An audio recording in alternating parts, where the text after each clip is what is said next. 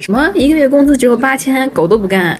现在就是慢慢的，就是那些律所都没有回应， 对对，现在就是汪汪，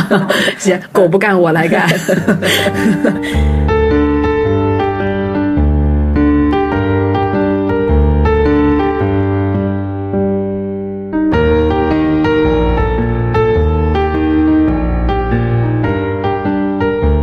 Hello，大家好，我是 Popo， 我是戴戴，欢迎大家来到我们的还没喝呢。今天呢，我们录音的环境比较特殊，我们来到了北京一家非常有名的书店——万盛书店，呃，在它旁边的咖啡厅里。呃，然后来进行这次录制。当然，这也是为什么大家会听到一些环境音，呃，以及临街街道北京呼啸的 五月的，呃，还没有到四月份的啊，四、月末的大风声。对，嗯还有一些车辆轰鸣的声音。对，但还蛮蛮真实的。对啊我们就在这个真实的伴着书香的背景音之下，开始这次录制了。对，环境还蛮 cozy 的。嗯，嗯，对。虽然说风比较大，但是也阳光还挺好。然而听众们看不到。对， 嗯，想象一下，对，这次这个戴戴女士正好刚刚从啊、结束了一圈的呃环球商务之旅， 呃，感觉还有蛮多想和大家分享的内容。嗯嗯，所以这次我们聊的是关于可能性的探索。对，嗯之前聊到了一个，嗯、非常抽象，好像又很深奥的一个人生话题，就是人生的可能性。嗯然后我们面对各种可能性的时候，应当怎样去认识自己，怎样做出人生选择？嗯，对，最开始想聊这个话题，其实是因为咱们俩上周聊到了读博，对，嗯，这件事情，因为我属于从泥潭中刚刚挣脱上来，打引号嗯就是上岸，其实也没有所谓的上岸了，就是到达另一片海域。 嗯嗯，呃，准备要去读博，然后嗯在我要去读博，做出跨专业读博这个选择的时候，其实，呃，面对蛮多的大家的建议吧，或者说嗯各种不一样的声音，嗯，其中一种声音就是，呃，一些所谓的专业的老师或者是长辈会觉得，以我现在的这个基础，所谓的没有，我现在是读教育学的博士，那跨专业去读这个博士的压力非常大，或者是呃，可能有老师会说的更直白，觉得我的性格不适合读博，就、嗯呃所以我觉得关于这一类呃句式，就是呃你不适合什么什么什么，或者是呃你的可能性不大这一类句子，其实在二十几岁的时候，人生迷茫的时候，经常会听到。嗯嗯，对的。所以你要不要给大家就是稍微展开说一说，你这个是如何做出读博的选择的，以及如何做出跨专业的这个选择的呢？因为感觉大家可能对这个背景知识还不太了解。啊、我觉得首先我属于一跨再跨，嗯本科是英语，研究生是法学，呃，最后教育学是博士的方向。我觉得，呃，之所以前两次有这样的转折，就是因为我可能还不太清楚自己真正擅长跟呃喜欢和适合的是什么。比如说英语专业，单纯是因为不知道要读什么专业，嗯那就选一个实用一点的，嗯所以选了英语语言嘛，你怎么样以后都可以用到。嗯而二跨当时保研有一个跨专业的机会，所以就觉得是一个很 fancy 的专业。嗯，对，对，被这个《The Good Wife》啊，傲骨傲骨贤妻这个美剧深深的洗脑之对，后，被我们这个律师行业的这种精英感给迷惑 了。对我会觉得它是一个非常酷的职业，并且能真实的帮助到很多人。当初是带着这个非常单纯的想法，结果发现，呃，哪怕你读了三年研究生，或者是再加上四年的本科，可能你对于法学的某一个专业的了解也只是冰山的一角。对，嗯，而我又对于，而且当投入到真实的案件和法考准备的时候，我会发现，其实可能真实的解决这些案件，就是现实跟理想是有蛮多差距的。对我又是一个比较典型的理想主义者，或许法学不是真正适合我的，而恰好，呃，但是你说，如果不是因为读法法学，我可能。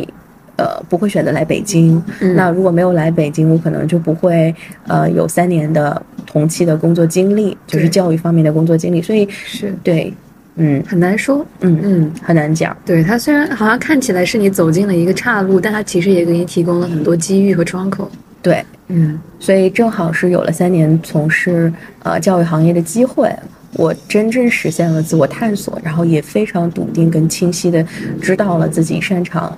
喜欢的是什么，但嗯同时也意识到，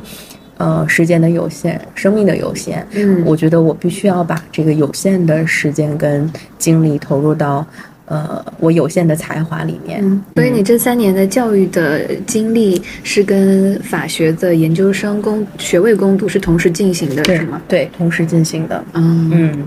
对，所以你也是在这三年里面，呃，多多线程任务进行的非常。对，就是两个版本的人生，哦周一到周五是法学生，周六周日就变身。教育工作者， 对，嗯，还蛮有趣的，感觉自己当时觉得自己是好像一个导演，同 时对有两个剧本需要我去指导。哦，亚细了， 嗯， 没亚错细，了。没错。所以，所以后来，呃，是你是为什么就是怎么下定决心，有这个勇气去迈出这一步，去拓展一个人生中新的可能性、新的领域的呢？嗯，我觉得第第一是需要一点点打引号的盲目自信。哦，嗯，对，是需要你对自己的那个信念感，你觉得我可以，至少我应该试一试。所以当你决定想要去探索这些人生更多的可能性的时候，你具体遇到了什么样的阻碍呢？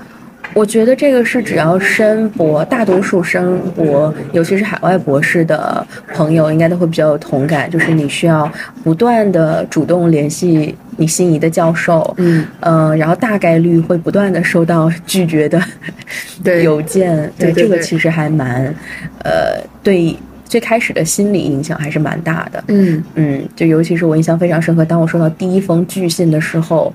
呃，就是心情很复杂，一方面在告诉自己这没什么，一定会有这样的拒绝或者挫折，嗯啊、但是习惯了，就是麻了，嗯就就好了。其实博士生跟导师的匹配还是挺需要运气的，也需要嗯等待的时间，嗯一旦你认清了这个事实，其实你心态就比较好调整了。嗯嗯，所以当有人告诉你说，比如说你可能不适合读博，嗯或者说你这个可能性不大，嗯或者说就是面对那样的巨信，好像是间接的告诉你你嗯不适合读博一样，你是怎样调整自己的那种心态转变的呢？好问 题。变成了一个访谈节 目，呃是是，我其实一方面我觉得哦，有有风，嗯有风，嗯一方面我觉得还是你要两件事儿，一方面就是你要对自己有更加客观的认识，嗯那这个前提是你要知道你所需要面对的。或者说所选择的东西，它具体需要哪些能力，你是否匹配？嗯嗯，这两方面，一旦你有比较清楚的认知，就是剩下交给时间。嗯，对，那你呢？你觉得，因为你现在在马上要读研二了嘛？对，对，你觉得有没有什么是关于可能性？你是带给你的压力？哦，有非常多，嗯呃，因为我自己就是还身处在法学这个行业的泥淖里面 的，呃，我身边的很多同龄人，他们可能很多人，嗯，应该说大多数人的想法吧，就是觉得法学生的出路无非就是那些，嗯要么做律师，要么进公检法，嗯要么就是去做公务员，就是基层的公务嗯员那种的，呃，还有一个比较次的选择呢，呃，就是做法务，嗯，啊、呃，反正就觉得法学生无咱们非别就是这么说些好不好？ 重新说刚才比较次的选择。啊，我们这个就是重新来，嗯啊，嗯，我身边的同龄人的想法，嗯 行重新再重新来。 ，NG，好，开始。我身边大多数同龄人的想法，其实就是法学生的可能性，无非就是那些嗯嗯，公检法、公务员，然后就是律师、法务这样子的。嗯然后，呃，然后其中可能，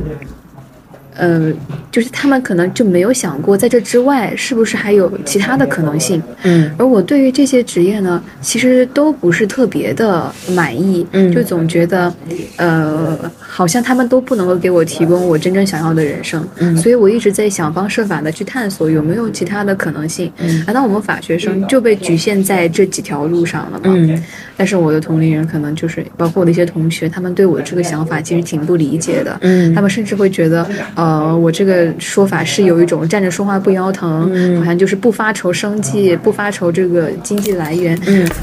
好像有点儿保暖思淫欲那种感觉。哦嗯，呃，其实其实他们这个想法让我觉得，呃。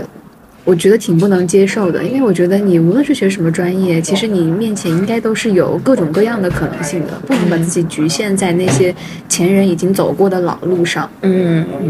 但是我觉得也不可避免是要考虑现实因素的，比如没错说一个。嗯，一个年轻人如果说没有在在没有家里人支持的情况下，想要在一个大城市，尤其是像北京、上海这样的城市立足，嗯，嗯，我觉得现实因素是必须也不得不考量的重要因素对之一。对对，嗯、尤其是像呃经济还有就是财产这样子的因素，它一旦成为了你生活中的一个担忧的来源，嗯它就会非常紧迫，而且会给你很大的压力。对就是那是一瞬间倒塌下来的东西。就是现在好像当它不那么紧迫的时候，我们就可以在它之外做各种各样的梦，但是它一旦出现，确实就会非常的紧迫。是的，嗯。嗯，不过虽然说是这样，啊但是在呃这现实问题还变得没有那么的紧张的时候，还是想要做一做梦。嗯，嗯我还是不想说把自己的人生就是局限在前面已经有人探索过的路上。嗯，但是我觉得，可能做梦者就是有不被理解的宿命。对，是对的，，因为大多数人是需要生活在现实里，而不是梦里的。对，嗯，嗯所以不被理解也是很正常的。嗯嗯，你觉得对于比如说还在读书或者是即将毕业的人，就是二十几岁的人嘛，大家有什么好的方式可以打开自己可能性的边界？嗯。嗯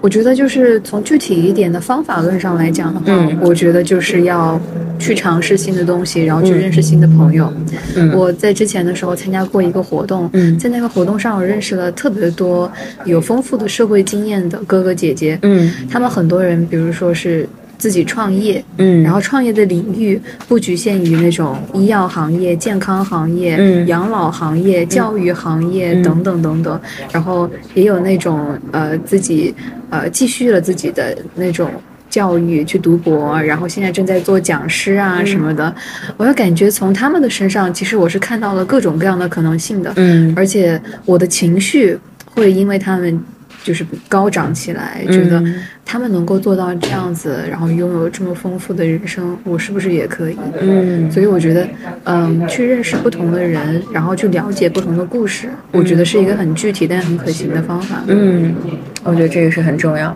对，还有一点，我觉得是要保持心态上的开阔。嗯，对，是的，对，嗯，当有新鲜的机会的时候，不要总是呃拒绝，可能会带来一些不舒服，或者对你原有所相信东西或者原有认知的一些挑战。嗯啊、但是当你真正以一个比较嗯包容的眼光去看待的时候，你反而会给自己多一份可能性。对我很认同这个心态，呃。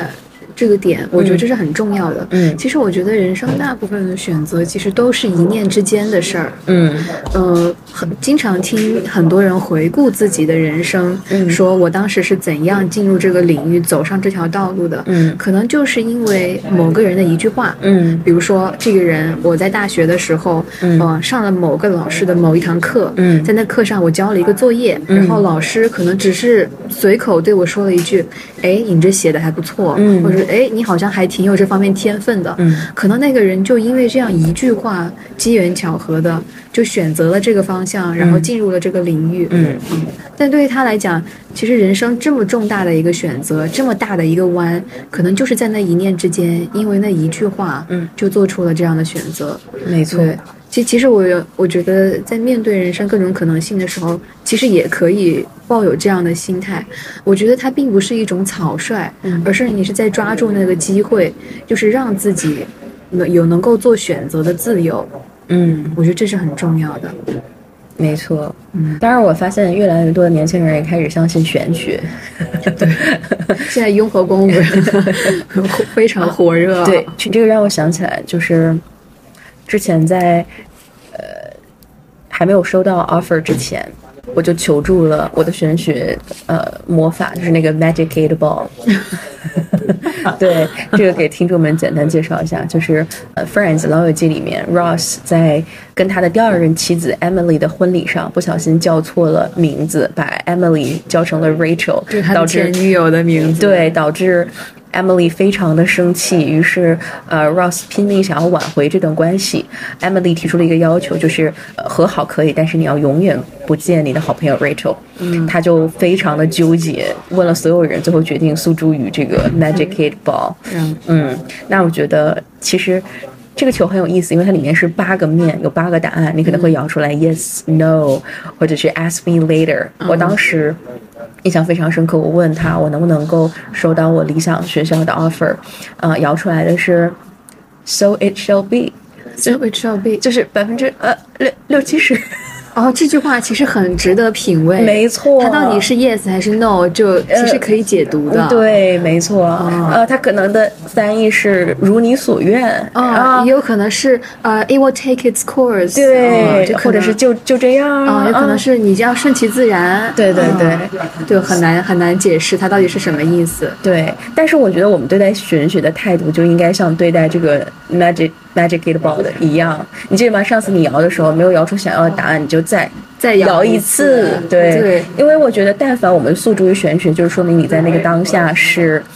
呃，其实是有答案的，呃，对，而且是你急迫的需要相信点什么。对对，所以是你的只要嗯得到你想要的那个答案就可以了。对，当你去问出这个问题的时候，其实你是在期待那个回答问题的人给你支持，嗯而不是给你指引。没错。是的，嗯没错。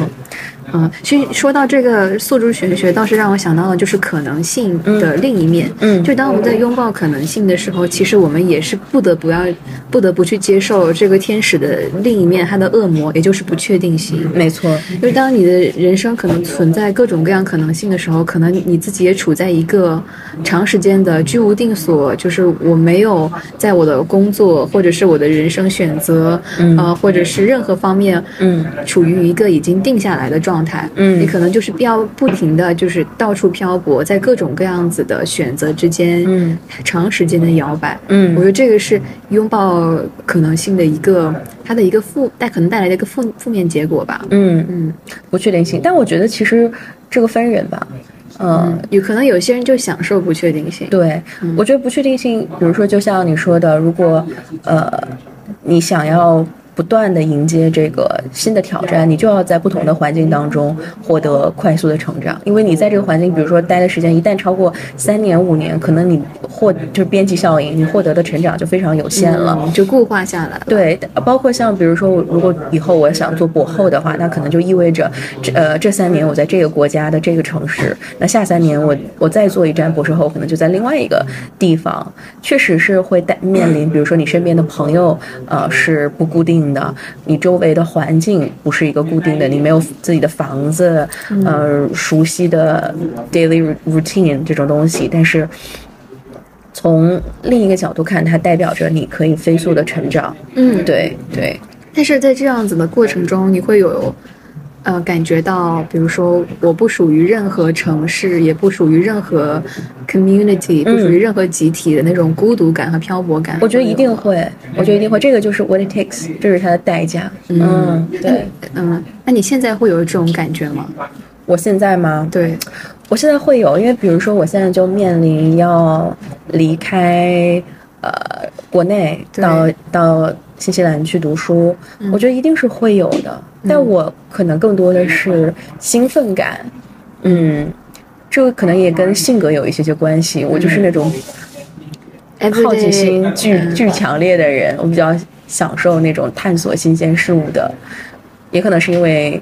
年纪还比较小，还还想要看更多。嗯，嗯，每天都是一个新冒险的感觉。对对，是比较期待这样子的。对，其实我也是非常鼓励我的女性朋友们多走出去，嗯包括我有一个非常好的女性朋友，我们是嗯高中同学，嗯她现在是本科毕业之后，本来想要考研，考到上海的一所学校，但她就是失败了，因为大家也知道最近几年考研非常的困难，我觉得最近几年的考研已经变得病态了，把这个制度，嗯嗯，它不仅仅是要求你要全力以赴的去学知识，嗯它甚至已经就是把你的时间细化到每一秒钟。可能这个人能够成功，就是因为他把他生活中的每一秒都已经填满了这个学习。嗯其实我我虽然认我很我很佩服这样的学习精神，但是我认为它对于一个选拔制度来讲，我觉得它是不太健康的。嗯它不应当以这样高要求的去高强度要求每一个人，以消耗自己的精力、身体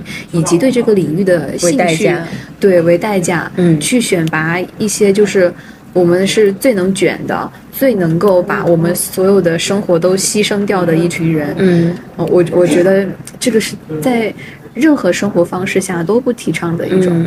然后他现在呢是准备自己申请香港的学校。嗯我当时听到这个消息的时候，我非常高兴，嗯因为我觉得我我鼓励所有身边女性朋友都走出去看一看。嗯我不希望她们留在自己的家乡，嗯因为我觉得越尤其是当然这个不绝对，嗯但是我会觉得越是小的城市，呃，它可能。嗯，它原本的那种传统的权力体系特征会更加明显。嗯相反，可能是比较发达的大城市、自由市场发达的地方，或者是像国外，啊、可能会更加能够接纳女性的各种可能性。没错，嗯，你你说到这个，我想到，就是其实我感觉女性可能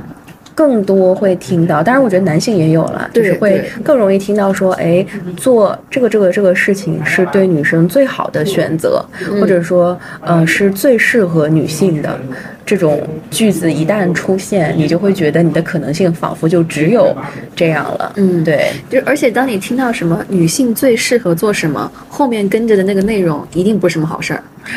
嗯，或者说，嗯、也不一定说不是好事儿，可能嗯是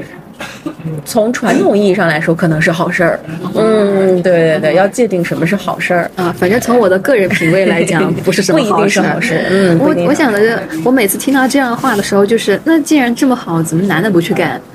这呃就为什么就哎，表示有什么好事儿能留给咱们呀？ 就是说，我觉得就是当他们去做出一个评价说，哦，女孩子特别适合这专业，或者女孩子嗯特别适合这份工作，那份工作一定是非常琐碎、嗯不重要、可替代，而且贫穷的。哎，你说到这个，我想到一个很有意思的事情，就是因为从小在我很小的时候，我身边的人就会说，呃，当老师嗯是最适合女孩子的工作。然后对也就是因为这个，我非常排斥学教育学，在最开始的时候，是的是我本科、研究生都没有考虑要学教育学。但是经过我一番探索之后，发现是我真的适合做教育，我对这件事情有热情，而不是因为我是一个女性才去选择的时候。我反而去选择了教育学。所以你会发现，这种说法不仅对于真正适合做教育的人是有迫害的（打引号啊），但也对于同样就是没有选择或者选择比较有限的人，也是一种桎梏。嗯嗯对，我觉得现你刚刚的那个想法就有点像是现在对于所谓独立女性的定义一样。没错，嗯嗯，它好像看起来是在鼓励自由，嗯鼓励我们走出去，嗯掌握自己的权利和那种话语权、力量什么的，嗯但它其实也是在限制我们。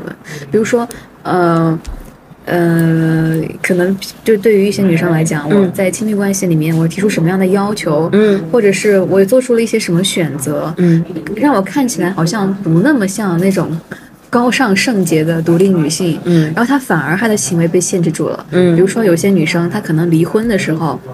本来按照法律的规定，就是夫妻共同财产，就是你在离婚之后，肯定是可以按照一定的比例，比如说平分，嗯或者是因为什么什么样的事由进行一些合理的划分的嘛。嗯但是这个女性她可能就是害怕被贴上，比如说拜金女，或者不够独立，或者说你太依靠以前的丈夫这样的不非独立女性标签，嗯她可能反而会放弃自己法定的合法的权利。嗯我所以我，我非常认同哦说，就是有一些呃，你看起来好像是在鼓励自由、鼓励前进、鼓励权利的那种东西，它其实反而会进从另一个方面去束缚我们。嗯我这个非常赞同。嗯而且你刚刚所讲到的，就是呃，当就是那种当老师很适合女生这样的论断，嗯我也是从小就听，从小就听。嗯而且这个话其实很少对男生说，就是说，哎，你很适合去做老师，嗯，或者其他职业，嗯，对，就是对男生来讲，好像就是比较鼓励你们去更勇敢，去嗯闯，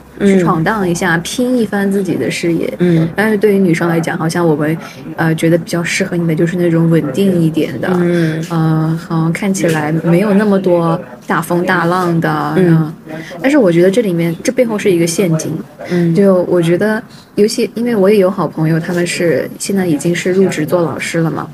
他们在相亲市场上非常受欢迎，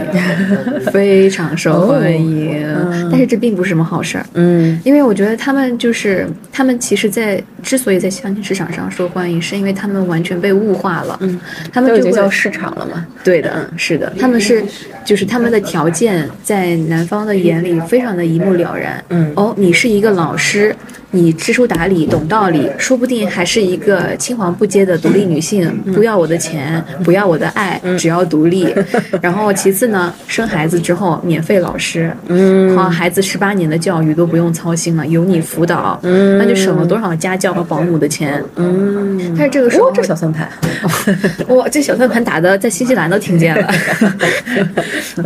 确实，但是确实是有很多人是这样想的。嗯嗯，对我我那个做老师的朋友也是跟我抱怨过，就是因为他的这个身份，导致他在相亲市场上非常受欢迎的这个现象，甚至导致他成为了很多人的人情筹码。嗯就是比如说，呃，比如说我是一个什么样的男性长辈，哦我需要去做一个人情啊、我有一个这个人情要做，就是比如说他们家有一个男孩儿是单身，嗯那我做这个人情就把我认识的这个做老师的女孩儿介绍给他吧，你们俩见见面，嗯然后他可能就会被迫的进入这个相亲的这个行为。嗯，其实他在这个过程里面，他还是是很很不难舒说不。对，他是很不舒服的，而且因为他很明显的感觉到自己被当做了一个商品在换来换去。没错，嗯，是这样的。诶那你最近刚结束啊？你这个 环球环球没有啦？你是刚从哪里回来？哦，刚刚去了一趟香港，紧接着又飞了一趟维也纳，非常紧张的商务行程。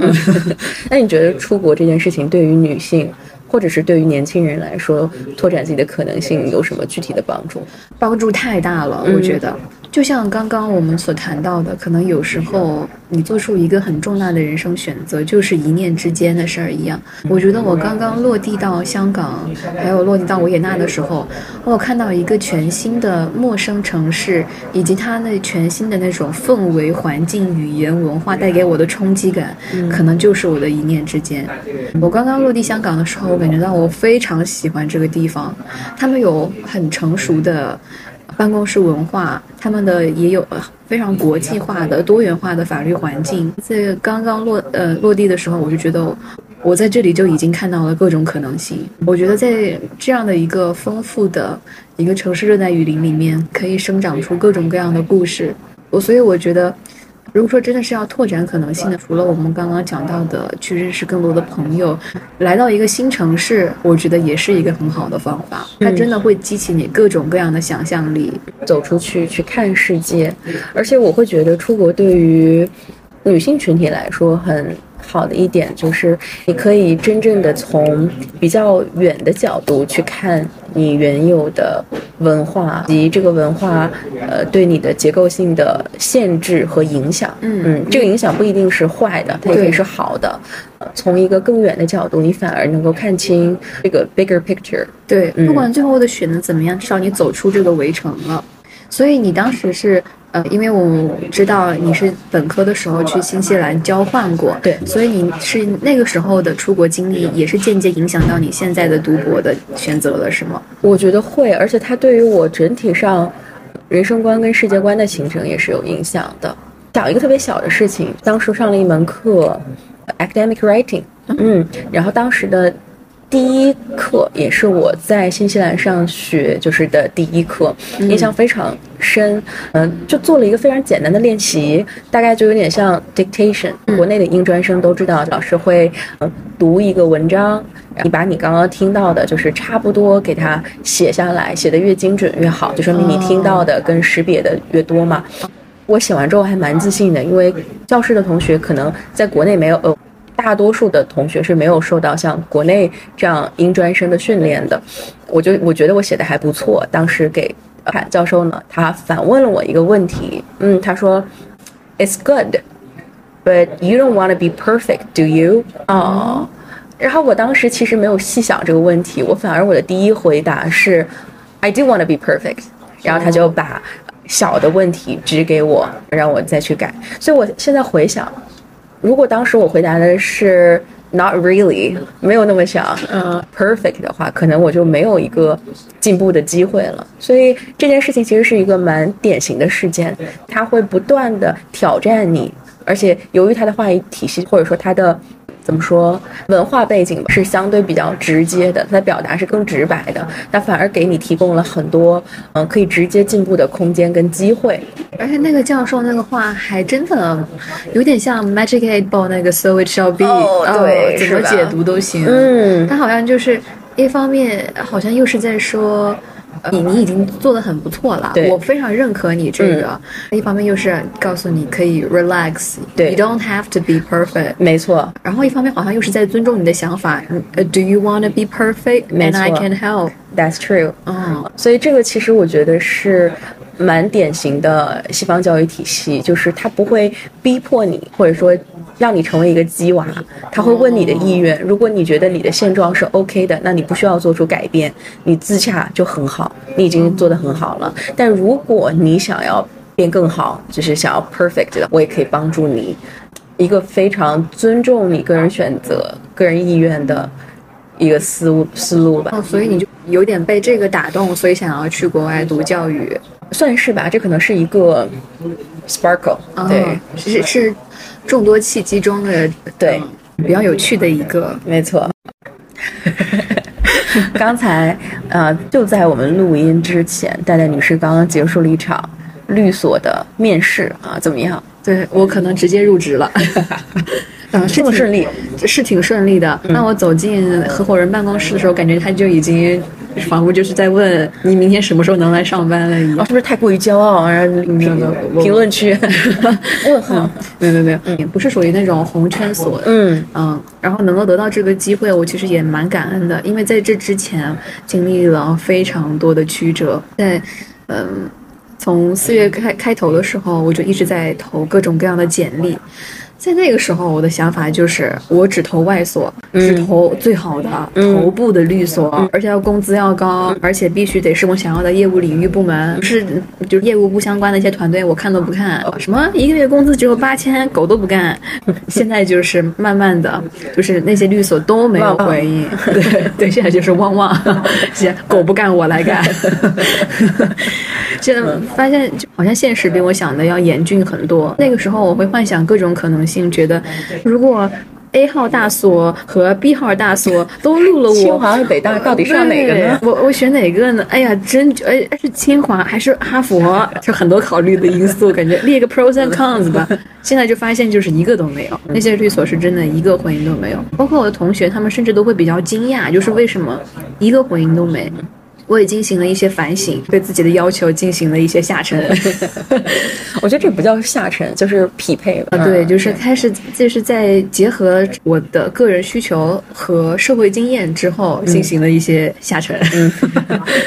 对，现在算是找到了一个实习，比较曲折，但是对，但它对于我职业可能性的想象，以及我对于这个现实的职场的一些经历，确实是上了生动的一课。那你觉得这件事情会打压你对于自己可能性的边界吗？真的不好说。呃嗯我很想说，我不，嗯我经过了这样生活的磨练，依旧是一个呃英雄主义的打不理死想的主小义者强。对，就是罗曼·罗兰的英雄主义，哪怕已经被无数律所拒过，但依然相信 法律行业。希望是这样，嗯但是我觉得很难否认我自己心里的真实想法，我肯定会有失落感，嗯会而且会对自己的自我认知开始产生那种怀疑，嗯会觉得是不是真的我不够好，我的履历不够精彩，所以嗯导致这些律所都看不上我，我肯定会有这样子的瞬间的，所以很难说。我觉得就是那个教授的那句 "But you don't want to be perfect"，其实我觉得他反而是对可能性的一种认可。嗯就是当你在探索可能性的过程中，你当然会遇到各种各样的墙，然后那些墙是在告诉你其实是不可能的，嗯你只是一个在做梦的理想主义者而已。啊，但是我觉得这个时候就是可以回想一下教授对你说的那句话、y o u don't want to be perfect, right？这个是一个可以是用来问自己的问题。对，就就是 the possibility still lies within you，就是他并他呃可能，比如说他是对你这一次经历、这一次尝试的一次矫正的机会，他可能是甚至是一次否认，但是他并不会否认掉你的可能性。就像你之前说的律所的经历一样，是的，虽然被这么多律所拒了，或者是没有收到回音，嗯，但就是像我收到很多拒信，在拿到 offer 之前收到很多拒信一样。嗯啊，所以说可能性这个东西，可能性的探索的这个历程跟失败是一个紧紧相关的嗯，我拒绝，甚至否定。是的，对。当我们在讨论可能性的时候，我们对它产生怀疑的时候，其实也是因为那些人对我们说过不可能，我们才会有这样的深度的思考。嗯，太深度了，这个所以应该怎么办呢？当你下次在左右摇摆的时候，我觉得其实也没什么人生经验好贡献，毕竟对我们的人生也太有限了。对，就像是那个米兰昆德拉那个《我们承受的生命之轻》开头写的那一长段话一样。我看到那段话的时候，感触特别深。他说就，其实那段话的宗旨就是人只能活一次，你没有办法事前去体验我做这个选择，或者说发生这个事情对我来讲会产生什么影响，或者我后面应当做什么样的选择。人生就像是一个没有彩排的演出一样，你只能够活这一次。我觉得，尤其是在现在的这样的一个瞬息万变的世界里面，没有彩排可能也不是什么大不了的事情，因为世界变化太快，经验主义可能有时候会失灵。我觉得还有一点就是不要轻易给自己设限吧。对 的，不要把可能性只是局限在你可能想到的。当你觉得目前没有一个你真正喜欢的可能性的时候，或许你可以按下暂停键。在舞台上也是一样，你或许你可以秒钟暂停键，飞飞速搜索跟想象，再去多了解。可能下一个你会做出的 action 就是你的新的可能性。嗯让观众去上个厕 所，中场休息了。对对，人生要充满可能性，然后嗯也可以中场休息。对的，对，即使你当你想要时刻追求完美的时候，如果疲惫了，你就可以按暂停键；如果你准备好了，你就可以继续的去尝试、去试错，对的，拥对抱新鲜的可能性。对 possibility 这个东西，它本身就不是跟完美，它是不能够直接画上等号的。当你去探索可能性的时候，就注定要去面对否定、呃否认、失败、挫折、曲折这些东西的。没错对，希望大家都可以在不完美的人生，找到自己的更多的可能性。是的，好啦，那这期就到这里啦，感谢大家收听我们的还没喝呢。